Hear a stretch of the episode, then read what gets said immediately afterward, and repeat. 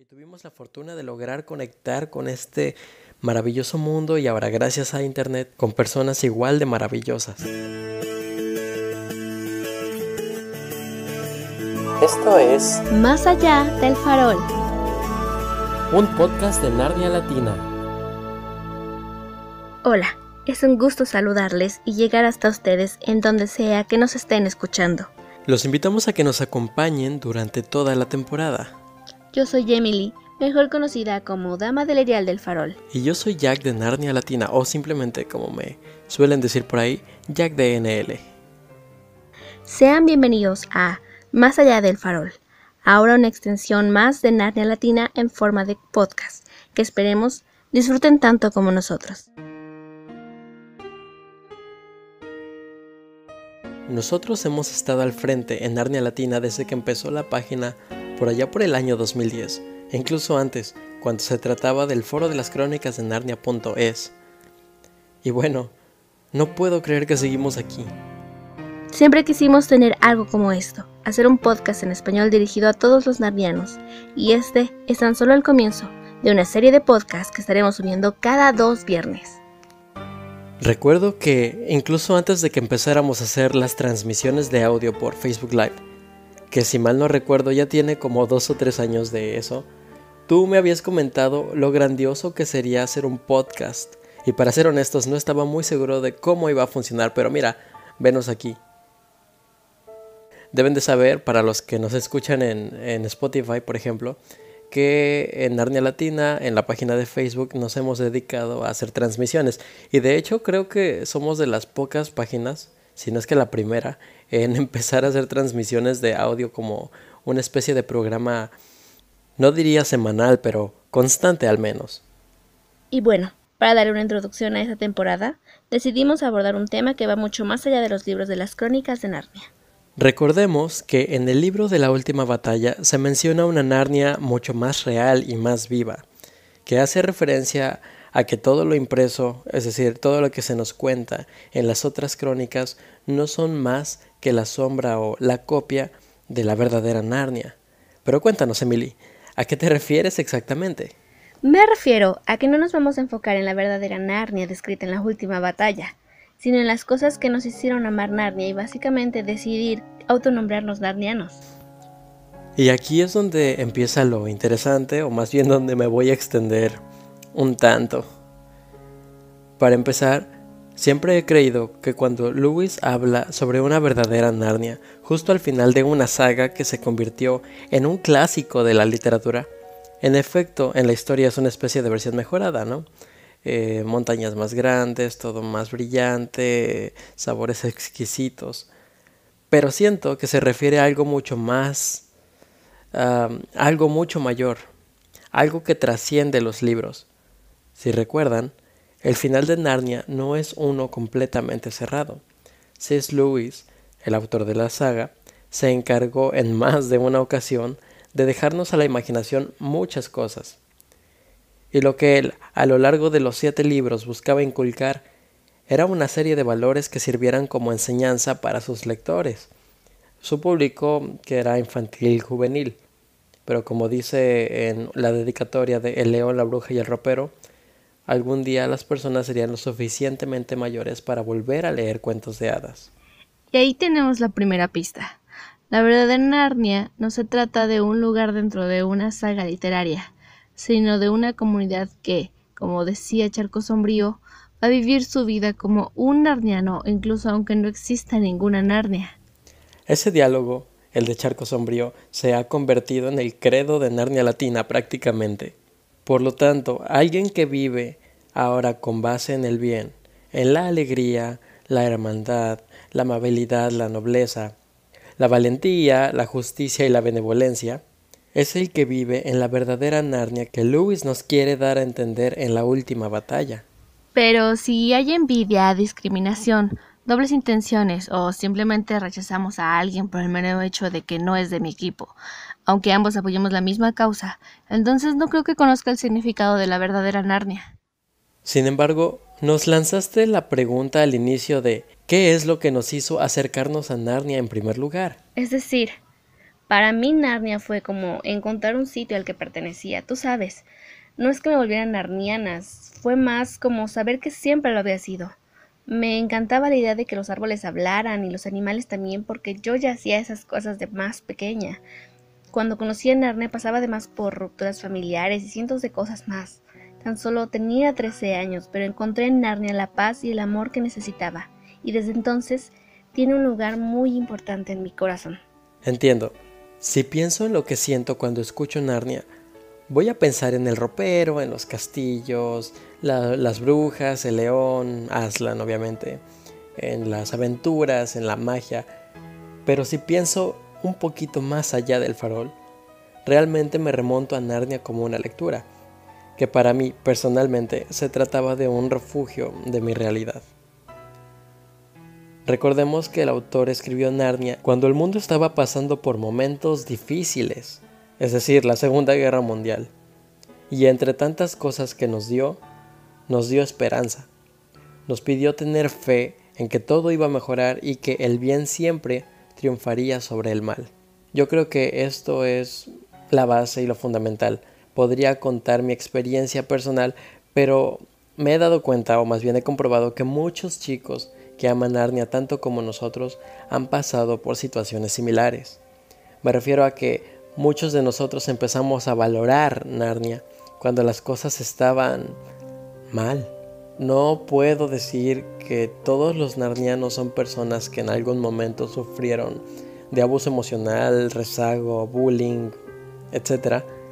Pero sí te puedo decir que la mayoría de los chicos que he conocido llegaron a sentir que no encajaban en su entorno y al leer Narnia pudieron conectar con personajes que básicamente sufrían situaciones similares a las de ellos.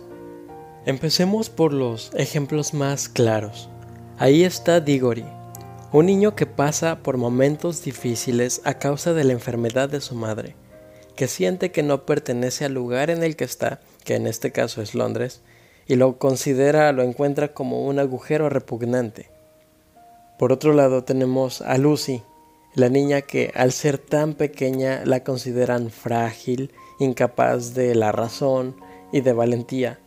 Y muchas veces sus hermanos que son mayores ponen en tela de juicio la verdad de sus palabras, a pesar de que ella es una niña que no acostumbra a mentir. Ya comentábamos en el grupo, durante una plática que tuvimos ahí eh, con otros chicos, cómo es que muchas veces no podían o no sentían esa confianza de contar ciertas cosas porque o no les iban a creer o los iban a tomar a, a locos, por así decir. Y bueno, es básicamente algo que se asemeja a lo que vivía Lucy. Otro claro ejemplo es Jill Paul, una chica que sufre de bullying evidente en la escuela y siempre, si se dan cuenta, como que finge o trata de parecer ruda, pero en realidad es sensible y necesita llorar. Lo podemos ver cuando en la silla de plata ella está al borde del acantilado y está alardeando que no le da miedo a las alturas. Y llega Justas y bueno, ustedes saben lo que pasa. Y al final ella termina en el suelo llorando y el autor describe que llorando incluso de una manera más infantil de lo que podría ser una persona de su edad. Pero no es que no es que fuera una niña infantil, Simplemente yo creo que más bien retenía demasiado y en ese momento que finalmente se permitió llorar, sacó todo lo que necesitaba. Podría incluir también en esta lista a Justas, un chico que básicamente no sabe convivir con las personas al inicio de su aparición en la saga. Pero esto no lo hace una mala persona, y Edmund se lo dice, tú no eres una mala persona, solo eres un tonto. Y evidentemente tiene dificultades sociales, ese es su problema. Todos ellos, tanto Diggory, Lucy, Jill, Eustace, que son los ejemplos que más resalto de la saga, son personas que se rodean de las personas correctas en un mundo donde pueden ser quienes son, y eso estaba bien, donde se les hace ver su propio valor, les ayudan a mejorar en caso de que tengan ahí cositas que mejorar, que todos siempre tenemos cosas que mejorar, claro que sí. Y también les ayudan a que las cosas, su situación mejore. Ahí, en ese mundo donde se les ponen pruebas que difíciles quizá, pero finalmente pasan y a pesar de las adversidades logran crecer como seres humanos. Esos personajes son clave en la esencia de lo que nos hacen narnianos. Al conectar con personajes como ellos, logramos entendernos mejor a nosotros mismos y valorar quiénes somos. También puedes conectar con Peter, con Susan, con Polly. Tampoco significa que solamente si conectas con Justas, Lucy, Jill o Diggory, este, perteneces a esta parte de, de los narnianos, no. Eh, pero decidí mencionar a estos personajes principalmente porque son los más los que están más marcados dentro de la saga. Y bueno, sabiendo todo esto, nos damos cuenta que ya no amamos Narnia como unos bonitos juegos o un bonito pasatiempo, sino la amamos como una aventura casi tan real o incluso más que nuestra realidad. Y es que, aunque muchos narnianos hemos logrado vivir con alegría y regocijo, sí, en algún punto sí necesitamos encajar. El ser humano, por naturaleza, necesita ese sentido de pertenencia. Y tuvimos la fortuna de lograr conectar con este maravilloso mundo y ahora gracias a Internet con personas igual de maravillosas. Estoy seguro que a ti que nos escuchas, personas de tus círculos cercanos te han dicho en alguna ocasión, tú otra vez hablando de Narnia, tú y tu Narnia. Y sabes, Lewis, el autor, también lo sabía y lo refleja con las burlas de Justas hacia sus primos. Y en ese mismo diálogo te dice que, en parte, Justas lo consideraba una tontería porque su mente no alcanzaba a dimensionar algo similar. Es parecido a nuestra vida real cuando queremos expresar el por qué amamos Narnia. Aslan, Narnia, la problemática de las historias nos ayudaron a sentirnos con esperanza. Los narnianos somos la verdadera Narnia porque buscamos esas virtudes que Aslan te ayuda a ver en ti mismo, como lo hizo con Lucy, al hacerle ver que era tan valiente como una leona, o como con Edmund, que le hizo ver que no era un traidor, sino era Edmund el justo. Conectamos con Aslan al grado de desear tener la oportunidad de verlo, correr a él, abrazarlo, sumergirnos en su melena y, ¿por qué no?, llorar. Llorar libremente y sacarlo todo, porque dentro de nosotros sabríamos que Él nos entendería. En El sobrino del mago, cuando Diggory le pide algo para curar a su mamá, Aslan también llora y le dice, solo tú y yo sabemos lo que significa el dolor.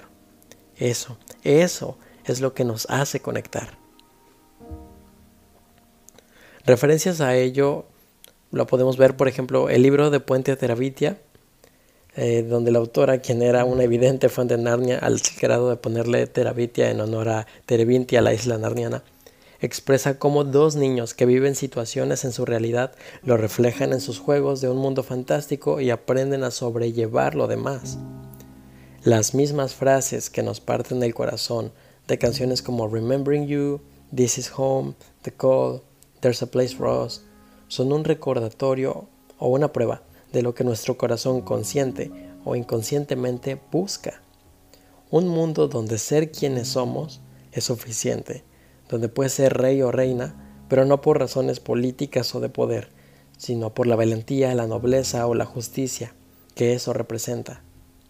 Hay un blog en internet, en WordPress, de un arniano que dice más o menos así. He concluido Narnia. Siete libros.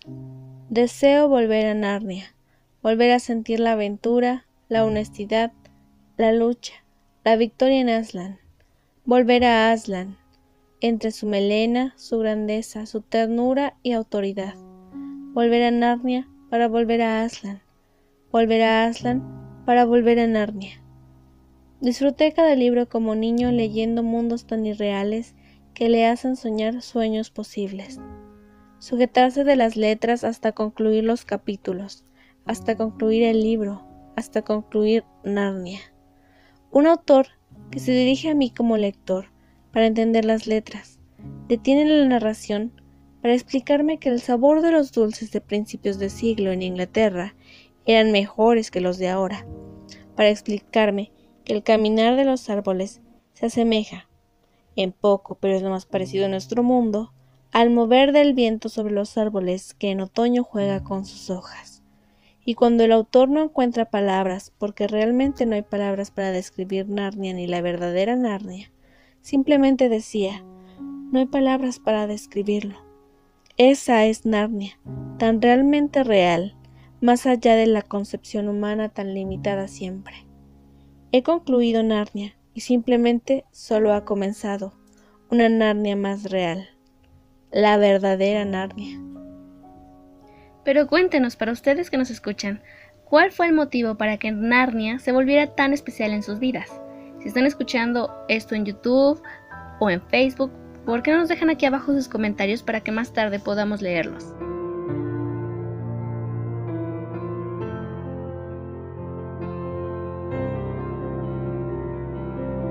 Yo sé que para hacer el primer podcast el tema puede ser un tanto profundo, por lo que sí nos puede llegar a poner un tanto emocionales. Y a lo largo del tiempo les hemos dicho en Narnia Latina sobre vivir la verdadera Narnia, pero creo que nunca habíamos hablado al respecto para explicar mejor a qué nos referíamos. Por eso en Narnia Latina no nos esforzamos por los me gusta o por el alcance masivo de nuestras publicaciones. Claro, las valoramos mucho y las apreciamos, pero lo que queremos es encontrar a esos narnianos perdidos y que no importa que sean muchos o pocos, aquí encuentren un sitio en el que puedan ser escuchados, donde conecten. En esta página no somos los grandes administradores, sino somos tan normales y narnianos como cualquier otra persona, solo que con un micrófono y una plataforma para compartir con los demás lo que tanto nos gusta. Así que no queremos que se vayan deprimidos del podcast. Más bien queremos que se sientan con la confianza y la seguridad de que hay aquí una comunidad para ustedes que los entiende, que los escucha, con los que podrán hablar de Narnia y de todo lo que les guste tanto como deseen sin ser juzgados. Pero bueno, llegó el momento de terminar este primer episodio antes de que nos llevemos media hora hablando y se vayan. Muchas, muchas gracias por habernos acompañado en esta introducción de la primera temporada de esta serie de podcast que hemos decidido llamar más allá del farol. Esperamos que les haya gustado. Recuerden, yo soy Jack de Narnia Latina. Yo soy Emily, mejor conocida como Dama del Erial del Farol. Nos escucharemos pronto. Esperemos que nos acompañen en el siguiente episodio. Hasta siempre. Recuerden que, una vez rey o reina de Narnia, serás rey o reina siempre.